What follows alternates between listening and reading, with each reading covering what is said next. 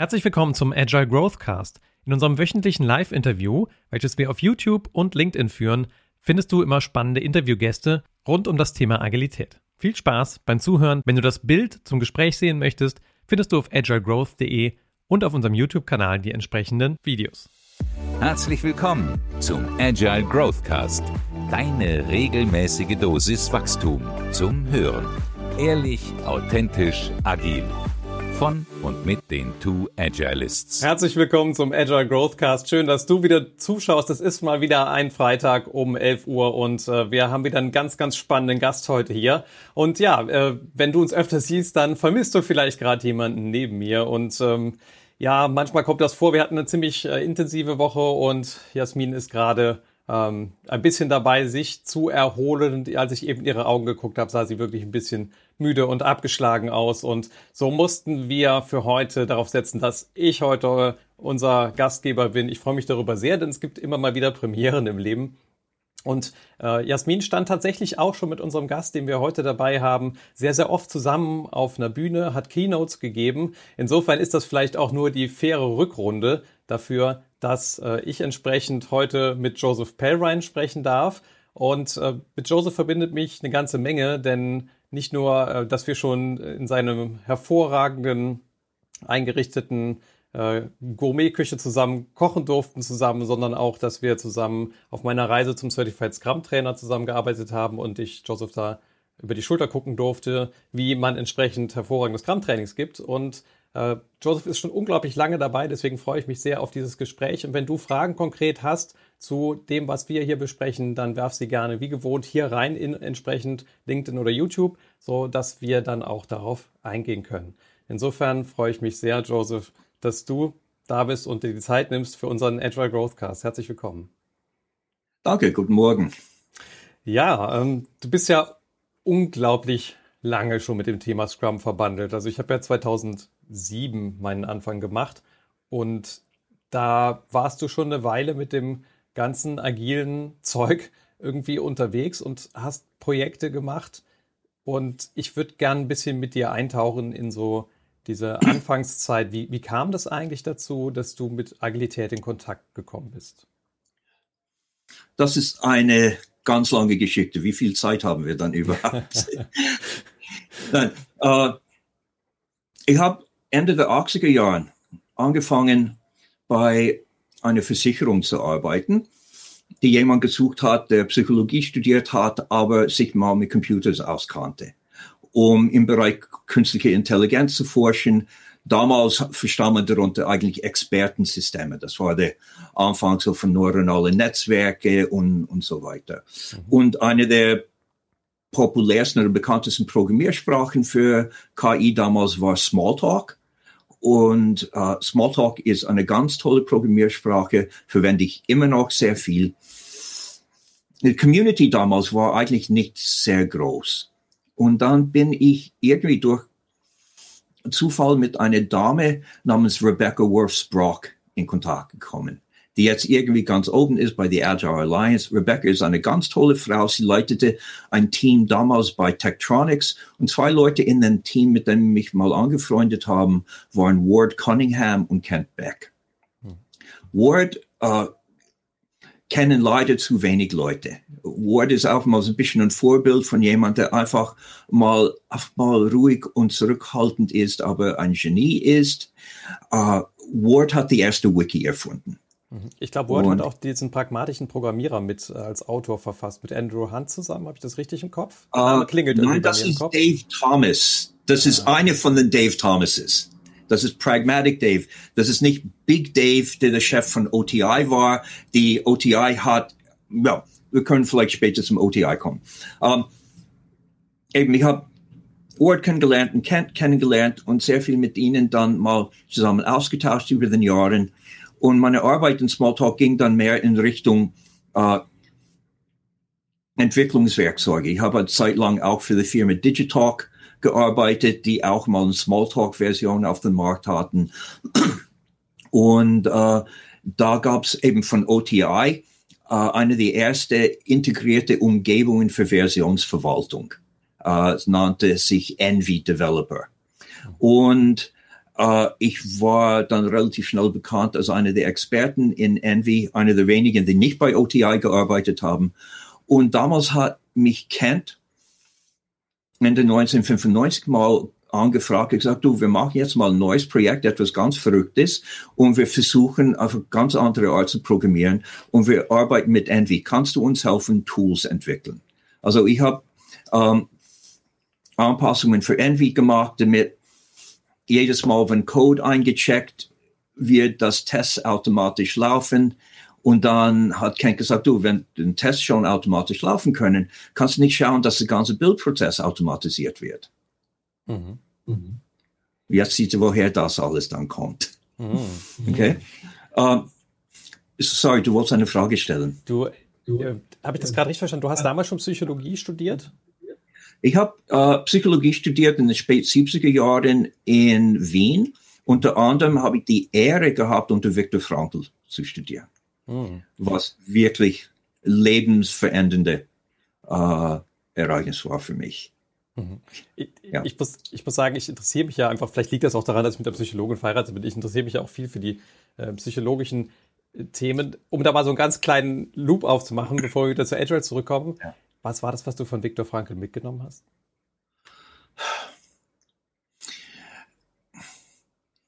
Bescheidenheit, Humility, hm. dir selber gegen, gegenüber ehrlich zu sein.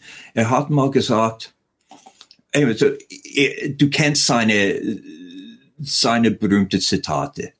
Hm. Eben mal die Zeit zwischen Stimulus und Response ist die Zeit, wo wir handeln können und das ist das, was uns zu Menschen macht.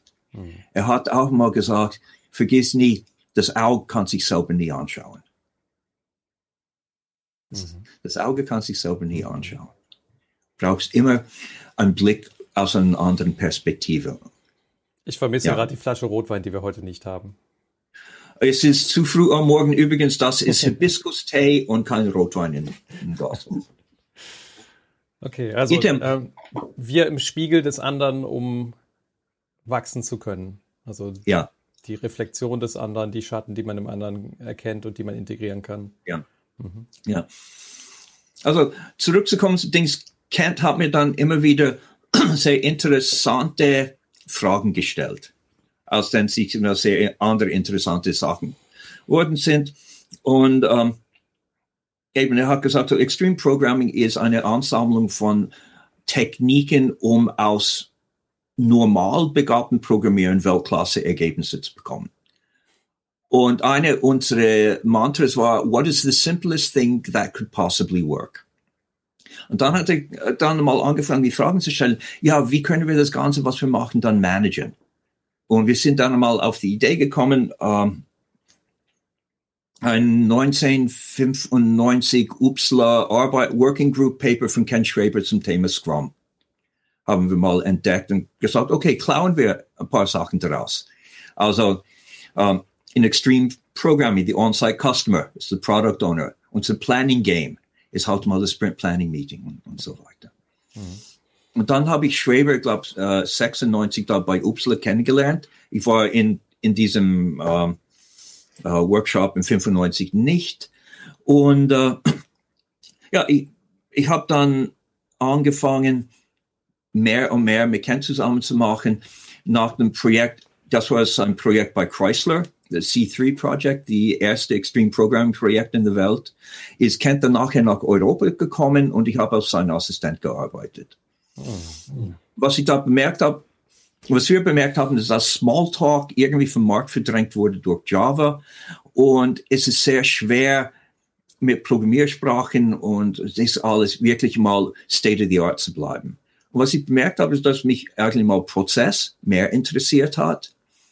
Und dann, es war im Juni 2002, waren Ken Schwaber und ich zusammen auf äh, XP 2002 in Algero und wir waren im gleichen Hotel, ein bisschen außerhalb, weil das Konferenzhotel schon voll war, wo wir angefangen haben zu reden äh, über Scrum. Und er gesagt hat, eben, der möchte eigentlich mal Scrum äh, in der Welt dann mal rausbringen, ob ich ihm helfen würde.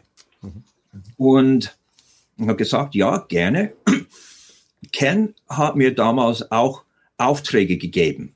Äh, viele Coaching-Aufträge, äh, Consulting-Aufträge, die, wo er angefragt wurde, die er nicht machen wollte, was sie in Europa oder anderswo waren, hat er an mich weitergegeben. Das war ein großer Vertrauensvorschuss, was ich sehr beeindruckend fand, weil die Tatsache, ich habe ihn gefragt, du, was willst du für Provision, Finders Fee? Und er gesagt, so, du, nichts, ich will, dass du gute Arbeit machst, dass ich stolz drauf bin.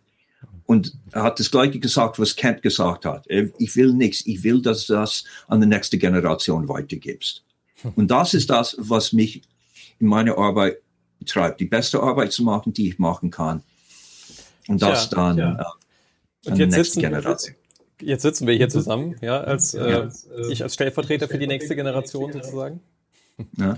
Und äh, wir, wir, geben was weiter von, von den Geschichten. Und ich habe, letztens hatten wir Jutta Eckstein mal hier ganz früh in einem Growthcast und ähm, da habe ich noch mal so den Hinweis bekommen, es gibt ja so eine Verbindung, die ist, glaube ich, sehr wenigen Leuten so richtig bekannt hier im europäischen Raum zwischen dieser Scrum PLOP, also dieser Patterns Language Geschichte mhm. und der Konferenz, die sich da trifft, die ja eher so eine Mustersammlung erstellt haben, was eine gute Produktentwicklung mhm. oder gute Teamarbeit mhm. ausgeht, und Scrum.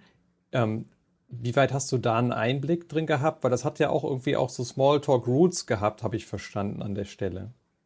Also die ganze Geschichte über, über Patterns stammte auch von Kent Beck, von ein paar Artikeln damals in Jupe, the Journal of Object-Oriented Programming und in den Smalltalk Report, wo er dann mal Christopher Alexanders Design Pattern Book äh, gelesen hat und gesagt hat, okay, wie passt das mal für uns in Softwareentwicklung? Und äh, das sind sehr viele Leute auf dem, auf den Zug dann mal rausges raufgesprungen. Mit den 90er Jahren gab's, äh, äh, kam die Gang of Four Book raus, plus noch äh, Oh.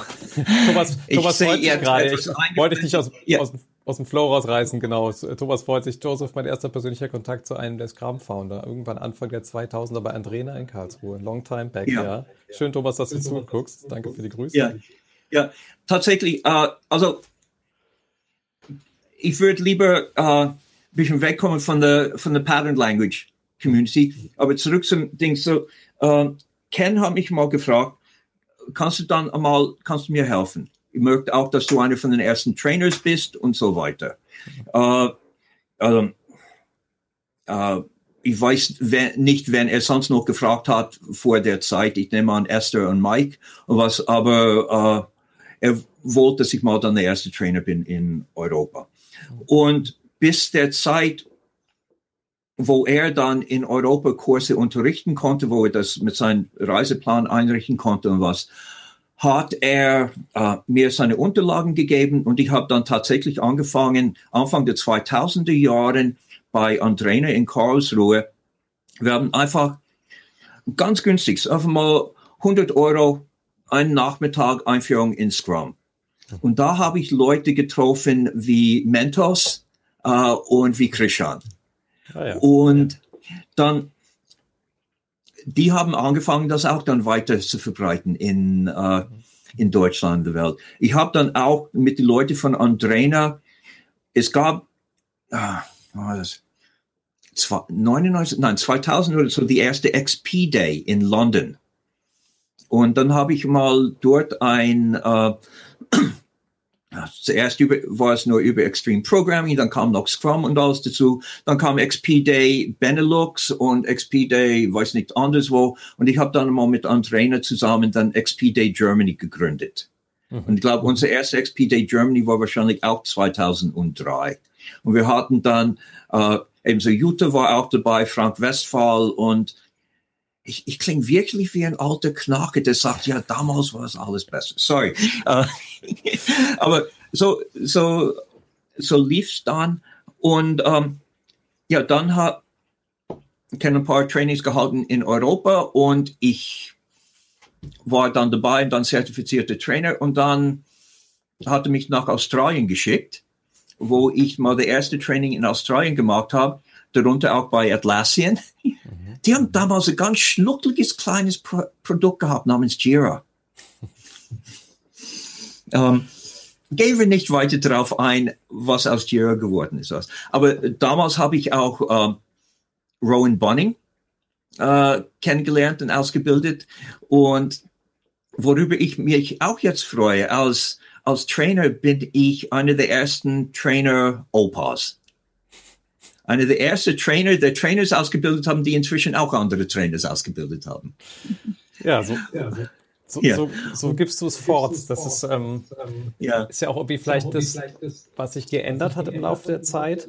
Denn das würde mich auch noch interessieren. Ich habe ja 2007 mein Certified Scrum Master damals gemacht. Mhm. Und auch in diesen 14 Jahren hat sich die Welt ja schon wahnsinnig verändert, mhm. was Agilität und Scrum betrifft. Wenn du mal so vergleichst mit diesen ersten Sessions, wo man dafür 100 Euro in so einem Scrum-Workshop drin gesessen hat, und du hast ja auch vor kurzem noch mal ein, ein Product Owner Training äh, gegeben. Ähm, was hat sich an der Art der Fragestellungen in der Welt verändert, wenn du mal so vergleichst, was waren so die Anfangsfragen, die Leute beschäftigt haben, was waren die vielleicht Feindbilder und Gegner, gegen die sich Agilität damals abgegrenzt hat? Und was ist es heute geworden? Ja, ich glaube, um, um das zu erklären, ist ganz, ganz einfach Jeffrey Moore's Curve. Oder? Die Early Adopt Innovators und Early Adopters.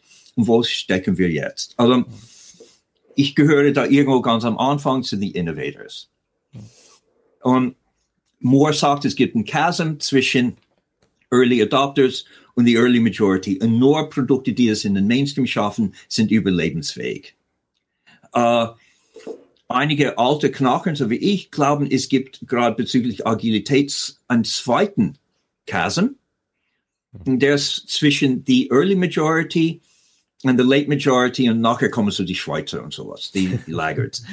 du darfst das sagen, weil du in der Schweiz sitzt, ne? Ja. Und das ist tatsächlich mal der, der Spalt zwischen Firmen, die sowas Agiles machen, weil sie wollen, und Firmen, die das machen, weil sie müssen. Und wir sind ganz eindeutig auf der Seite von den Firmen, die das jetzt machen, machen das, weil sie müssen. Sie wollen es nicht. Also was sie suchen, ist eine Möglichkeit, ich nenne das halt Hashtag MeTooAgile. Wir wollen auch sagen, dass wir auch agil sind obwohl die organisationellen Antikörper, äh, organisationellen Räume sich wirklich mal dann dagegen sträubt. Mhm. Wir sehen das auch in Methoden, die jetzt mal äh, angeboten werden. Extreme Programming hat sich nie so aus den Nischendasein rausgeschafft. hat nie den Sprung über den ersten Chasm in Mainstream bekommen. Mhm. Was es daraus geschafft hat, weil XP eine Mischung von verschiedenen Praktiken war. Einige von diesen Praktiken haben es mal rausgeschafft. Also das, was wir entwickelt haben, hey, schauen wir jedes Mal, wenn man Code eincheckt, dass das System läuft, dass wir das System bauen können. Continuous Integration, dann Continuous Delivery und jetzt DevOps. Wir hatten eben bei der Product uh, Owner Training wirklich interessante Diskussion zu, was bedeutet der Begriff Release Planning? wenn eine Firma wie Facebook Changes alle 11,7 Sekunden auf den Server pusht. Mhm. Weißt du, es, das sind die Sachen, die sich ändern. Mhm. Also eine der Sachen, die sich aus dem Anfang in Mainstream geschafft haben, war der Projektmanagement-Teil vom Extreme Programming, sprich Scrum. Weil XP kennt nannte das a discipline of software development. Du brauchst verdammt viel Disziplin, um XP zu machen. Wir haben damals gewusst, wir machen per Programming nur, weil XP so schwer ist, dass keiner das allein schafft, diesen Disziplin durchzuhalten. Mhm. Aber Scrum zeigt einfach mal wiederum, wenn du Scrum richtig machst, zeigt es, dass du XP brauchst. Du brauchst diesen technischen Praktiken. Aber, aber Scrum stellte auch mal einen Spiegel vor dem Gesicht, der sagt, was an deiner Organisation nicht stimmt. Schweber hat mal gesagt, Scrum, Scrum ist wie deine Schwiegermutter die glaubt, dass du nicht gut genug bist für ihre Tochter. Und sie wohnt bei euch und sitzt in der Küche. Und jedes Mal, wenn du da reingehst, um dir eine Flasche Bier zu holen, erinnert sie dich daran, dass du nicht gut genug bist. Ja. Okay, so für Me Too Agile, das, das ist einfach zu viel, weil die Leute sich eigentlich nicht ändern wollen. Also, was gibt es für Möglichkeiten zu sagen, wir sind auch agil? Hm. Ganz einfach. Machst du mal eine Wand frei, steckst einfach mal ein paar Post-its dran, aber ja nicht zu viel. Dann missbrauchst du eine gute Methode, nämlich Kanban, nur um zu beweisen, ja, wir sind auch agil. Mhm. Und daraus entwickeln sich auch mal so andere Methoden, die wirklich, sorry, SAFE ist perfekte Beispiel dafür. SAFE ist ein Persistenzframework für non-agile Job Descriptions. Aber es verkauft sich recht gut, weil oberen Management gar nichts verändern muss. Sorry, reden wir lieber über etwas anderes. Ja, ich, äh, ich, ich mag das an dir, diese äh, Art, wie du auch provokant diese Thesen in den Raum stellst. Äh, ich habe auch letztens gehört, Safe ist der Tresor, in dem man Scrum eingesperrt hat. Äh, so als kleine das ist auch gut. Das dass, ist wie, dass, dass, da unten in der Ecke irgendwo noch so ein bisschen Scrum ist und der Kunde irgendwo mal da oben war. Ich weiß, die Safe-Leute, Riesenthema, ähm, die Grabenkämpfe, die es hier gibt an der Stelle. Ich bin ja auch eher so auf dem Large-Scale-Scrum-Framework als äh, was irgendwie mhm. ja deutlich näher dran ist an dem, ja. wo wir eigentlich mit Scrum hinwollen. Und jetzt hast du ja angesprochen, ich nenne das manchmal blutleeres Scrum. Also das, mhm. wo du so Cargo-Kult-mäßig halt ja. die Sachen kopierst, aber den Kern oder die Essenz oder die Werte nicht mitgenommen ja. werden. Mhm. Was, das was, ist, mhm. äh, was ich unterrichte, ist, wenn du Agile by the book machst, weil es in einem Buch ist, bist du nicht agil. Du folgst einer Religion, nur hast du halt eine andere Bibel. Das ist das, was für mich immer so eine Herausforderung war, Leute das beizubringen, beibringen. Nein, halt dich nicht, uh, sorry, halt dich nicht an den Scrum Guide. Die Frage ist, willst du Scrum machen oder willst du ein Produkt auf den Markt bringen, der ein Erfolg ist, der den Konkurrenz in den Arsch tritt? Du kriegst, sorry, du kriegst, es ist nicht die Schule, wo du mal einen Goldstern in dein Heft bekommst, wenn du alle Meetings machst. Mhm. Es geht mal darum, du musst agil sein, auch auf Prozessebene. Mhm. Also ich, ich habe jetzt wahrscheinlich gerade meine Trainerlizenz verloren, aber das so. ja, ich, ich glaube, das, was du da ansprichst, ist für mich so ein bisschen der Weg. Als ich ganz neu angefangen habe mit Scrum, habe ich mich krampfhaft an der Checkliste und dieser Scrum Guide festgehalten, weil ich so unsicher war in mir selbst, wie man überhaupt agil vorgehen kann und fand das sehr hilfreich, total by the book zu sein, weil ja. mir das ganz viel Klarheit und Sicherheit gegeben hat.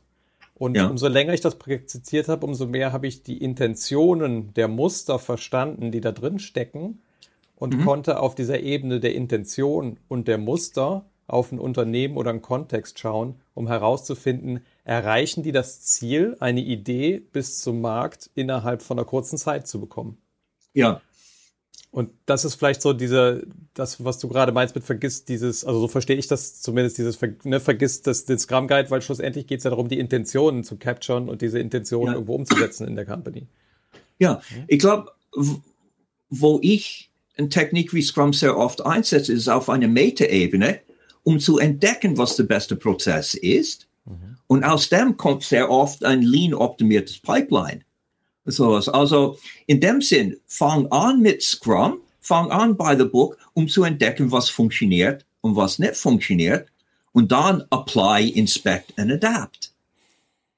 Auch im Sinne von deinem Prozess. Schau mal, was für euch funktioniert. Aber wichtig ist, äh, deswegen mach etwas zuerst.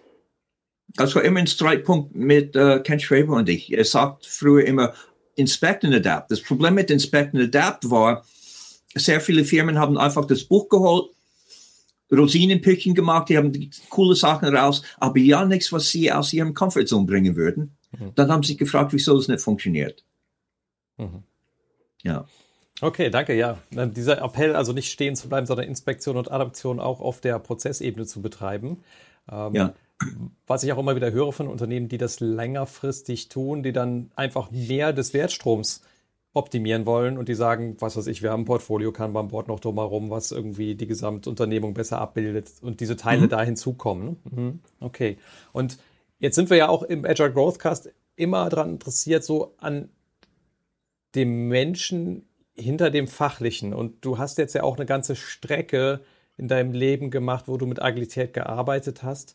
Was waren so die Dinge, die du in deinem eigenen Wachstum gelernt hast, die dich inspiriert haben, wo du selber daran gewachsen bist, wenn du mal so zurückschaust auf diese ganze Strecke, wo du mit Agilität gearbeitet hast? Was waren Skills, die du in dir selber entdecken durftest und musstest, um das zu machen? Hast du da?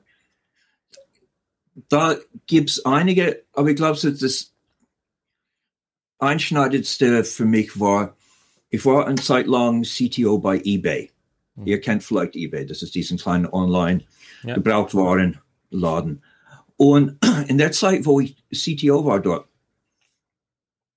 ist ein Vulkan in Island hochgegangen und hat in 24 Stunden das ganze Reiseverkehr in Europa um ein Jahrhundert zurückgesetzt. Mhm. Ich erinnere mich. Man, für, für mich war es nicht so schlimm. eBay ist Europa, Main Office ist in Amsterdam. Ich habe nicht dorthin können. Uh, ich habe von zu Hause aus arbeiten müssen. Meine erste Erfahrungen mit Homeoffice. Schlimmer war es für Leute in mein, einem von meinen Teams, die waren auf einer Außenstelle in Lviv in die Ukraine. Sie konnten nicht zurückkommen. Sie haben 48 Stunden Zugreise über Moskau müssen, damit sie nach Hause kamen. Ich habe einen äh, Bekannter von mir gehabt, der war Pilot für Swissair. Der war gestrandet und hat seine eigene Hochzeit verpasst. Okay. Äh, inzwischen ist alles gut, sie sind verheiratet, haben Kinder und Dinge was, aber mhm. das hat mich mal zum Denken gebracht, dass es Vulkane gibt. Vulkane sind Ereignisse, die drei Eigenschaften haben. Erstens, du kannst sie nicht vorhersehen. Zweitens, du kannst sie nicht beeinflussen. Drittens, du musst reagieren. Mhm. Für dich als Vater, das schlimmste Vulkan, der passieren kann, ist, wenn die Notfallaufnahme vom Spital anruft und sagt, deine Tochter ist da. Mhm. Kannst es nicht vorhersehen. Du kannst es nicht vermeiden. Du kannst deine, deine Töchter nicht einsperren den ganzen Tag, aber du musst darauf reagieren. Ja. In Business haben wir drei Vulkane. Der erste Vulkan sind unsere Kunden.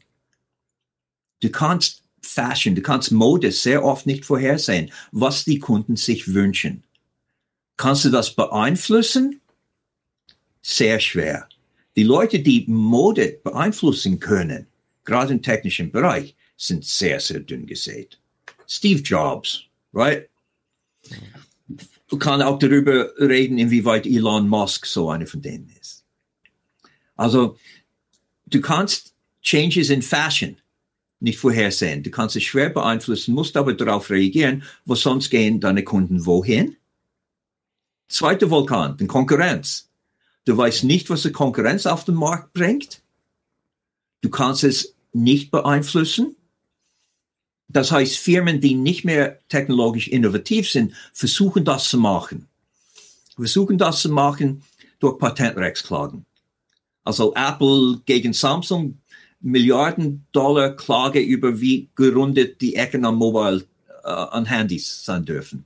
Oder Oracle versus Google, Millionen Dollar Dings wegen Naming Conventions in der Java API. Das sind Firmen, die nicht so innovativ sind, wie sie einmal waren, die versuchen, die Konkurrenz auszubremsen. Mhm. Der dritte Vulkan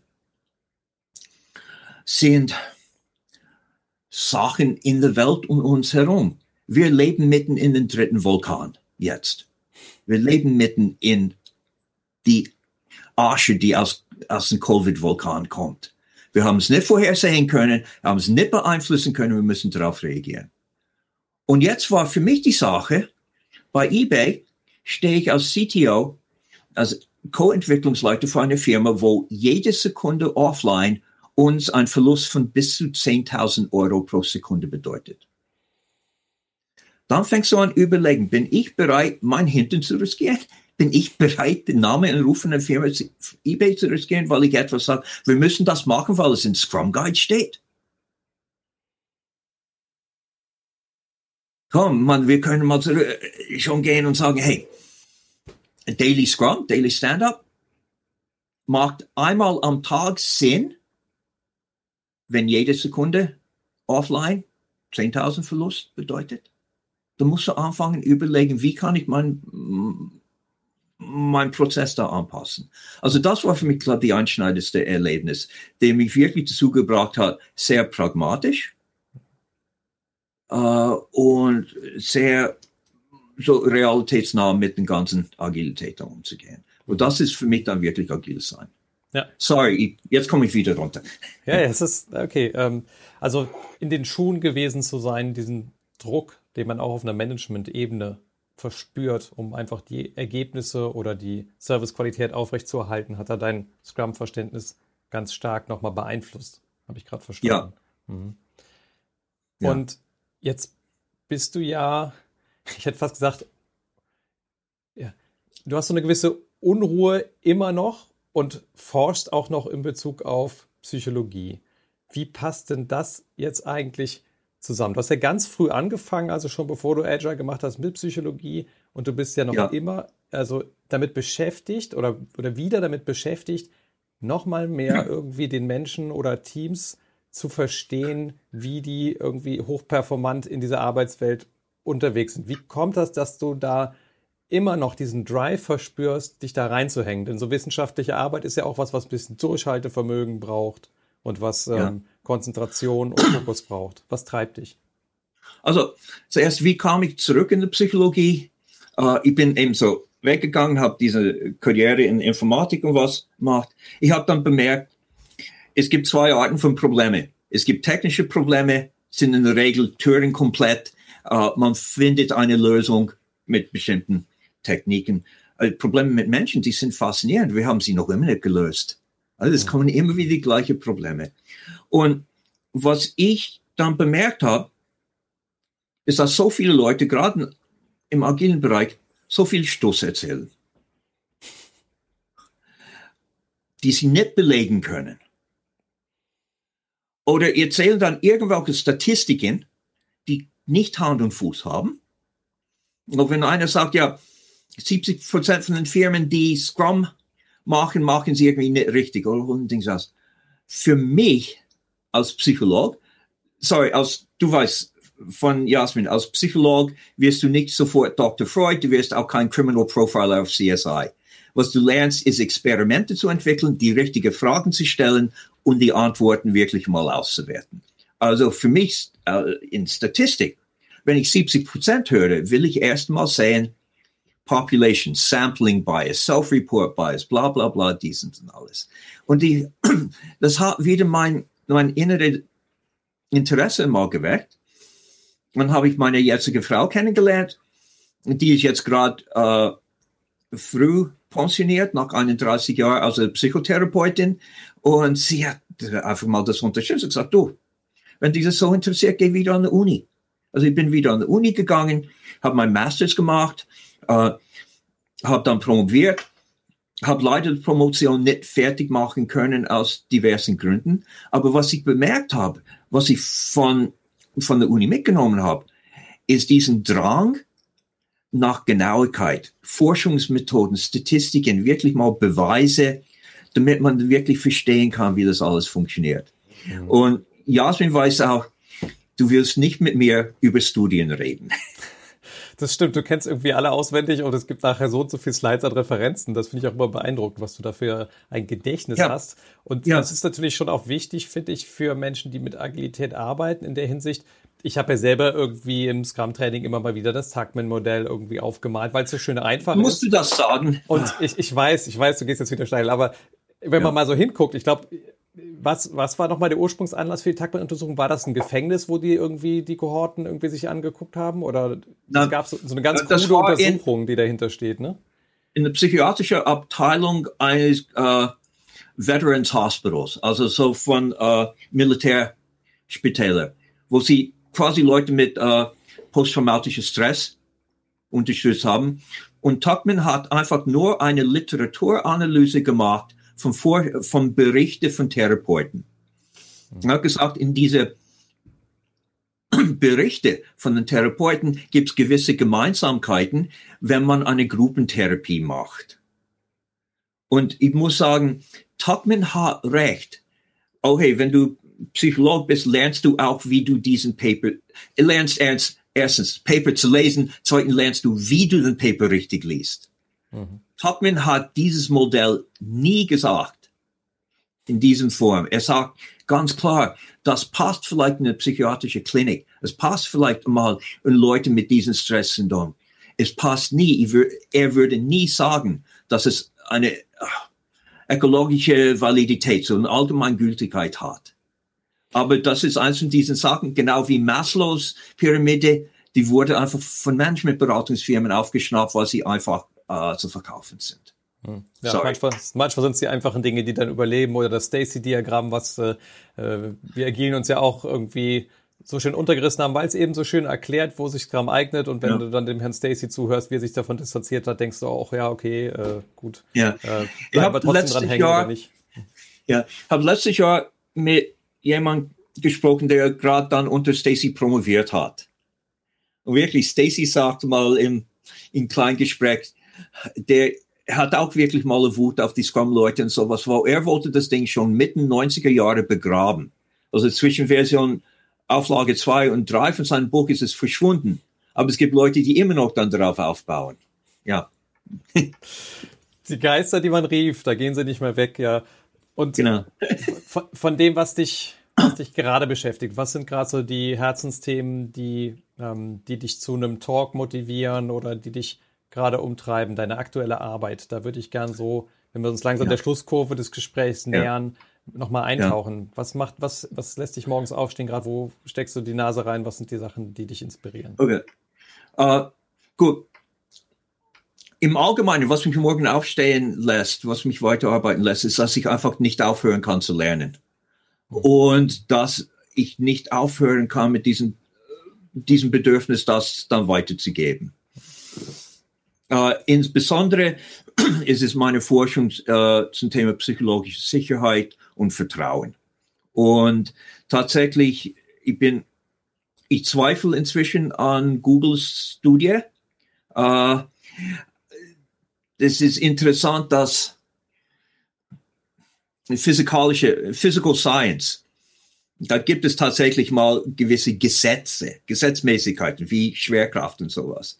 Ich kann man mal auch mal wissenschaftlich beweisen, aber es gibt immer noch Leute, die nicht an globale Erwärmung denken, äh, glauben oder die Leute, die glauben, dass äh, Impfstoffe Autismus hervorrufen sowas.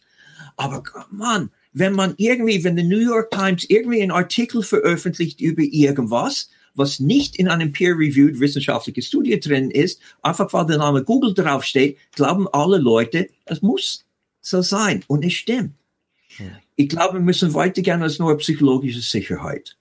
Und das so weiter zu erforschen, auch die Instrumente zu entwickeln um das zu testen, zu sehen, wie weit ein, ein Unternehmen ist auf unterschiedliche Aspekte, zum Beispiel emotionale Intelligenz, kognitive Diversität und das.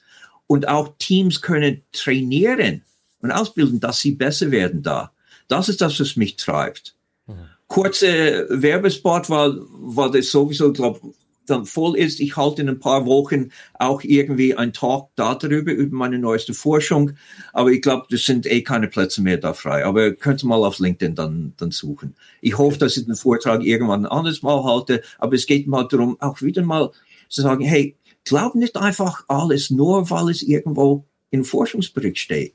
Mhm. Wissenschaft ist ein Gespräch. Und genau wie wir in Gespräch treten, unterschiedliche Ideen, unterschiedliche Ansichten, vertreten, dass man auch mal, auch mal die Offenheit und die Größe hat, zu sagen, hey, wow, das ist cool. Ich muss meine Ansichten jetzt mal überdenken. Das, sind, das ist meine Einstellung. Mhm. Ähm, du hast in dem letzten Vortrag auch mal, glaube ich, so ein kleines Werkzeug den Leuten an die Hand gegeben, wie man die Situation in Bezug auf Vertrauen in seiner Umgebung verbessern kann. Und wir versuchen ja. hier immer auch wieder gerne den Leuten, die so als agile Coaches da draußen arbeiten, als Scrum Master, ein kleines Werkzeug ja. mitzugeben. Ähm, könntest du das nochmal kurz umschreiben, dass man so vielleicht ja, ein, so ein kleines Tool für seinen Arbeitsalltag noch mitnehmen kann? Ja, gerne. Das ist eigentlich mal eine Hausaufgabe für, für den Schluss, weil psychologische Sicherheit ist eine emergente, es ist eine abgeleitete Eigenschaft. Es ist eine Eigenschaft von der Umgebung, es entsteht durch diese Selbstorganisation. Es entsteht dadurch, dass Menschen miteinander Vertrauen aufbauen. Und eine der tollsten Werkzeuge die ich verwende, um anzufangen, Vertrauen aufzubauen, habe ich von einem ganz lieben Freund von mir, Ben Fuchs, ein Psychotherapeut in London. Und das ist einfach ein Template. In diesem Kontext oder in dieser Situation kann ich am besten mich selber sein, wenn ich etwas machen kann und du oder ohne dass du etwas anderes machst. Ich sage es nochmals, wenn ihr irgendwie ein Post-it irgendwas habt zu schreiben, schreib diesen Template auf.